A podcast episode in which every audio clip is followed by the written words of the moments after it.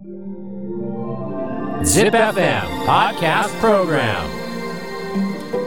Podcaster Yuriko Tamaoki Podcaster Yuriko Tamaoki Podcast Program Podcast Program Fun Day Trip Alpha ZIPFM ナビゲーターの玉置恵理子です JR 東海の路線を使った列車旅で各地の観光スポットを紹介するポッドキャストプログラムファンデートリップアルファ。第3弾は東海道新幹線で行く京都日帰り旅行です。京都は日本で最も人気のある街の一つですが名古屋駅から京都駅まで新幹線なら乗っている時間はおよそ35分。余裕で日帰り旅行ができちゃいます。今回のワンデートリップアルファは私玉置ゆり子が京都に日帰り旅行に行ってきたリポートを9回にわたってお送りします。Fun Day Trip Alpha. さあ名古屋駅に到着しました。ここから東海道新幹線に乗って京都駅に向かうんですが京都駅まで新幹線に乗っている時間はおよそ35分。あっという間ですよね。あ明日京都行こうかなって感じでとっても気軽に行けちゃうんです改めて感動です。と言ってる間に。新幹線が来ましたね。では行ってきます。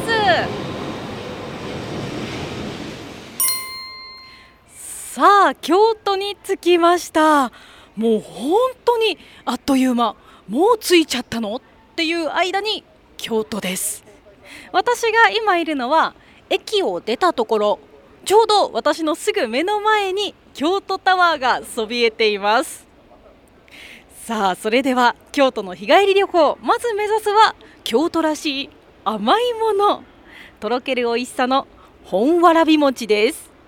Fun Day Trip Alpha さあとろける美味しさの本わらび餅を求めてやってきました。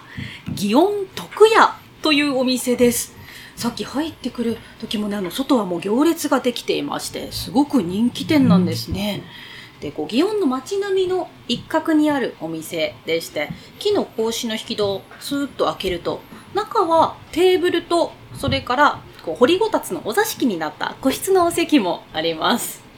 そんな祇園徳屋さんでは本わらび餅をいただけるということなんですがまず普通のわらび餅と本わらび餅って何が違うのか。本わらび餅というのは本わらび粉を使ったわらび餅のことを言うんです。本来わらび粉というのはわらびの根っこから抽出したでんぷんを乾燥させて作ったものなんですが作るのにものすごく手間がかかる上にほんのちょっとしか取れないお値段も高いと。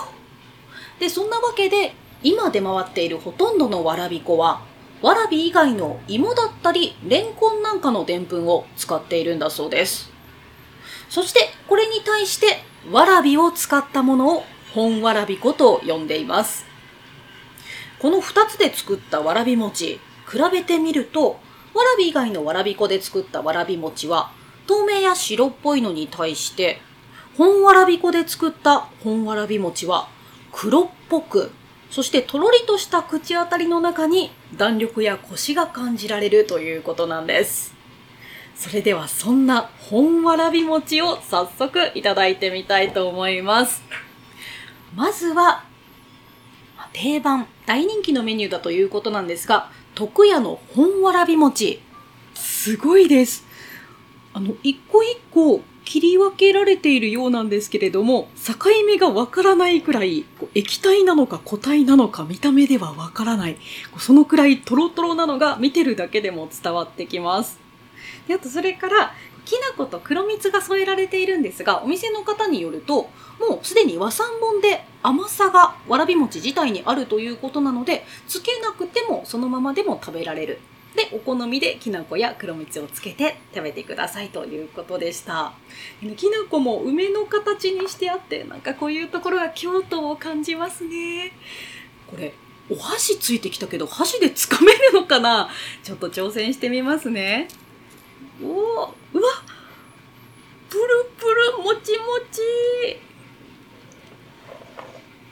おおあめちゃめちゃよく伸びます。なんかまるでとろけるチーズみたいな 感触ですね。うおー、プルプルしてる。いただいてみます。うん。うん。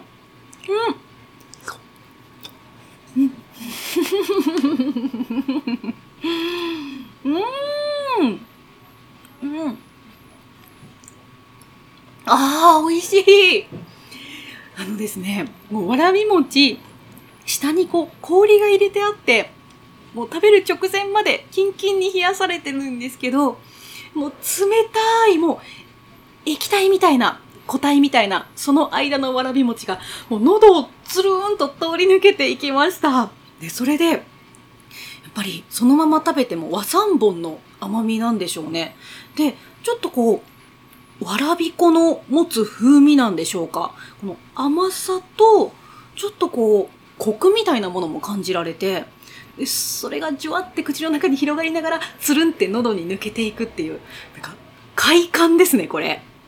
美味しい。じゃあ、ちょっとせっかくなんで、そのままだけじゃなくて、次は黒蜜ときな粉もつけて、ちょっと贅沢にいただいてみたいと思います。では、まず黒蜜に浸して、それから、きな粉の衣をまとわせましょう。あ、わー、梅の花崩しちゃった。いただいてみます。うん、もう。うん、これまた美味しい。うん、うん、うん、うん。きな粉めちゃめちゃ香ばしいです。その香ばしさが鼻にも広がって、なんかさらに一段深みが増しましたね。いや、これはシンプルだけど、とても奥が深い味わいです。美味しかった。ではですね、もう一つ、これ新作だというお番茶のわらび餅というのもいただいてみたいと思います。番茶が使われているというだけあって、ちょっとこう茶色っぽい、確かに濃いお茶のような色をしています。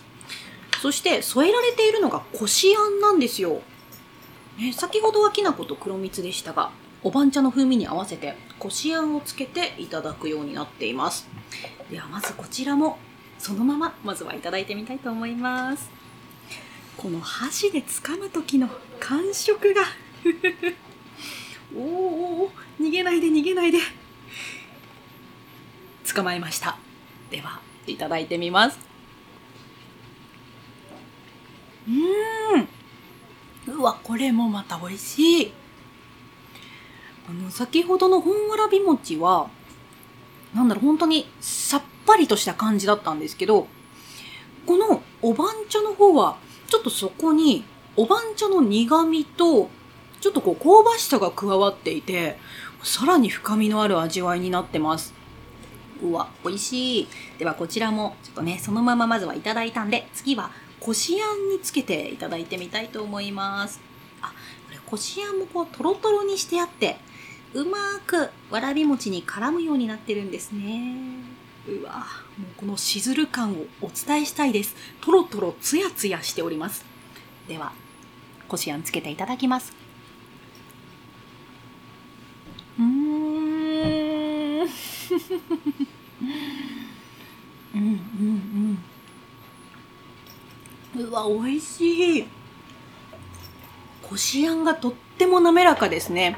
あのわらび餅自体に番茶の香りがすごく香りよくついてるのでなんかこのこしあんつけて食べるとこしあんに包まれたこうおはぎとお番茶を一緒にいただいてるかのようななんかそんな感じがしますね。もう一口で二度美味しいそんな味わいです。さてではひんやりつるんとしたわらび餅を2種類いただいた後はちょっと温かいものもいただいてみたいと思います。こちらは餅焼きぜんざい。これなんとテーブルの上に火鉢が用意されていまして網の上でお餅を自分で焼くスタイルなんです。ちょうど私も今焼いていて香ばしい香りがしてきましてあお餅がプシュッと弾けました。お餅焼けてますので早速いただきましょう。ぜんざいの中に金箔が浮かんでます。あもうこれも京都来たって感じがしますね。うわこれは温まるな。たっぷり。粒あんを絡ませていただきます。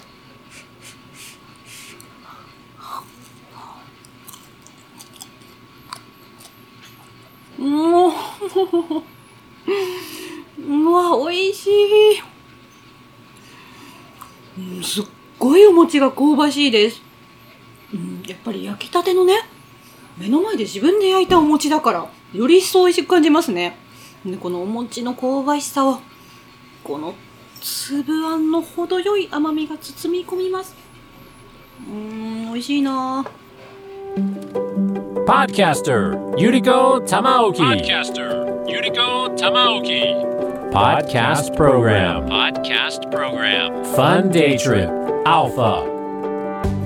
JR 東海の路線を使った列車旅で各地の観光スポットを紹介するポッドキャストプログラムファンデートリップアルファ今回は東海道新幹線で行く京都日帰り旅行の1回目。とろける美味しさの本わらび餅がいただける祇園徳屋のリポートでした。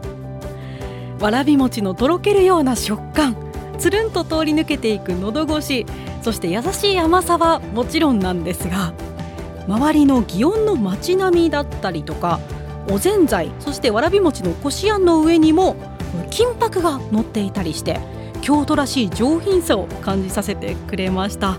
そんな京都らしさも存分に味わえるお店でしたね。さて東海道新幹線で行く京都日帰り旅行。次回は美しい自然と歴史が融合した見どころ満載のお寺南禅寺です。